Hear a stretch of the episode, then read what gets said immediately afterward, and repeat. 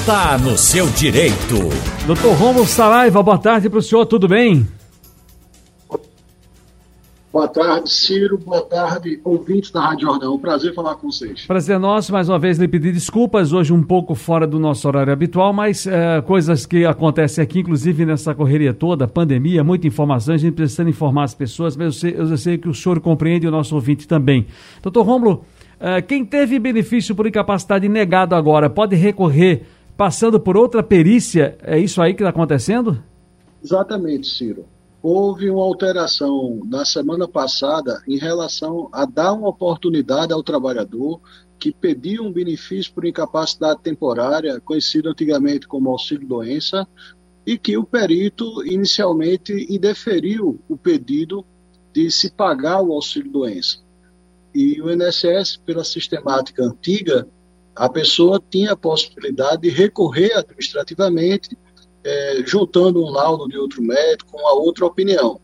Mas o fato é que normalmente não se fazia uma segunda perícia. Né? E a partir dessa modificação que aconteceu a partir de semana passada, os médicos do INSS, é, se tiverem seu parecer né, impugnado, reclamando, a, a, o trabalhador reclamando da, da, opinião que lhe foi desfavorável, trabalhador recorrendo, é, por ocasião desse recurso, né, o trabalhador tem, terá o direito de ter uma segunda perícia né, por um outro médico, e isso pode, Ciro, na prática, dar uma oportunidade a mais para esse trabalhador, que as perícias do INSS muitas vezes são precárias, superficiais, é, rápidas demais, né, terminam não investigando a fundo o direito e a situação é, de saúde do trabalhador. Então, essa segunda perícia termina sendo esperançosa de criar uma nova oportunidade para o trabalhador tentar administrativamente receber e reconhecer o direito agora, é, por conta da incapacidade de trabalho. Agora, qualquer trabalhador vai poder passar por uma segunda perícia assim? Exatamente. Porque uhum. antes é, a, o recurso dele só era analisado é, pelos papéis que ele juntava. É, e você sabe que uma conversa com o médico né, é, tem muito mais chance de obter sucesso do que uma análise fria da documentação, principalmente dentro de um INSS que tem 1 milhão e 700 mil pessoas aguardando a fila virtual. É muita demanda para pouco funcionário. Então, é, essa conversa frente a frente do médico com o trabalhador de certa forma, melhora as chances do trabalhador de ter o seu direito caracterizado. Agora, é bom levar em consideração que esse novo rearranjo pode sobrecarregar os médicos, não é, doutor Romulo Saraiva? É, isso aí é verdade, sim. Mas é um problema que deve ser equacionado pelo presidente do INSS. Né? O INSS de longa data está precisando fazer concurso público para poder suprir a demanda. Né? É, de fato, o quantitativo de médicos do INSS não está dando conta. Né? E a Associação Nacional de Médicos Peritos Federais já andou reclamando né, pelo fato de que essa segunda perícia vai importar em mais trabalho para eles.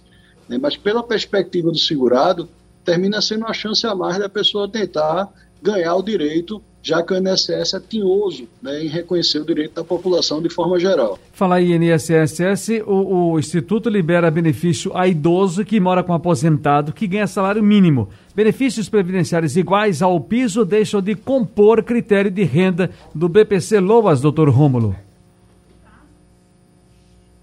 Pois é, Ciro. Essa informação aí que você aborda é importantíssima, né? Porque o INSS andou fazendo mudanças no ano passado, no dia 2 de abril, né, a lei orgânica de amparo social foi alterada para se tornar mais tolerante.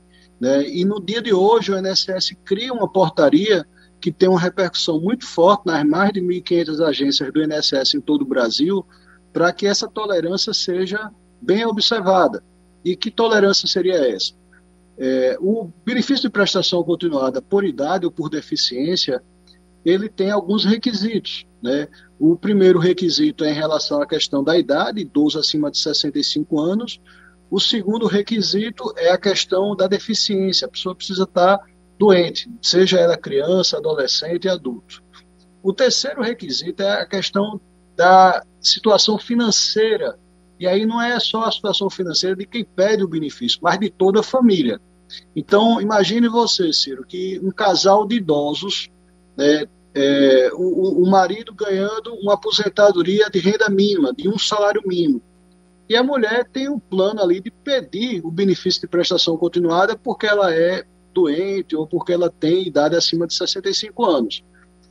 Nesse caso, pela legislação atual, o INSS barraria a pretensão dessa mulher ganhar o BPC em nome próprio, porque ela vive dentro de uma casa que o marido dela ganha um salário mínimo.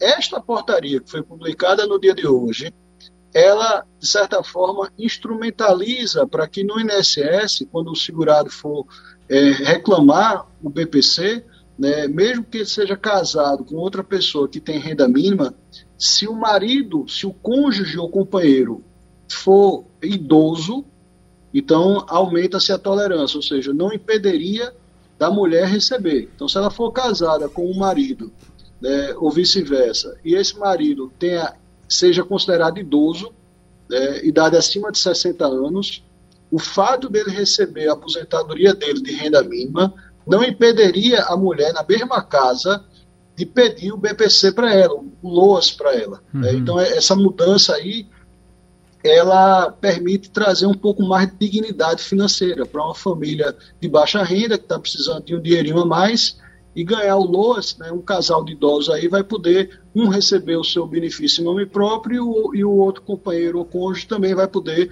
dar entrada. Então, essa informação é importantíssima, Ciro. Muito e bem. aí, quem teve no passado frustração de não conseguir receber essa dupla renda, é, uma em nome do marido e outra em nome da, da companheira, é, pode renovar o pedido agora, porque o INSS, em tese, com essa portaria que tem é, é, uma abrangência muito grande no ponto de vista administrativo nas agências, é, pode fazer um novo pedido agora para tentar é, receber o, o, o benefício de prestação continuada, conhecido como LOAS.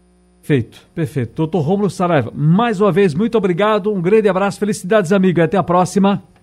Eu que agradeço a oportunidade e cuidado com o búfalo que anda solto por aí, né, Ciro? Pois é,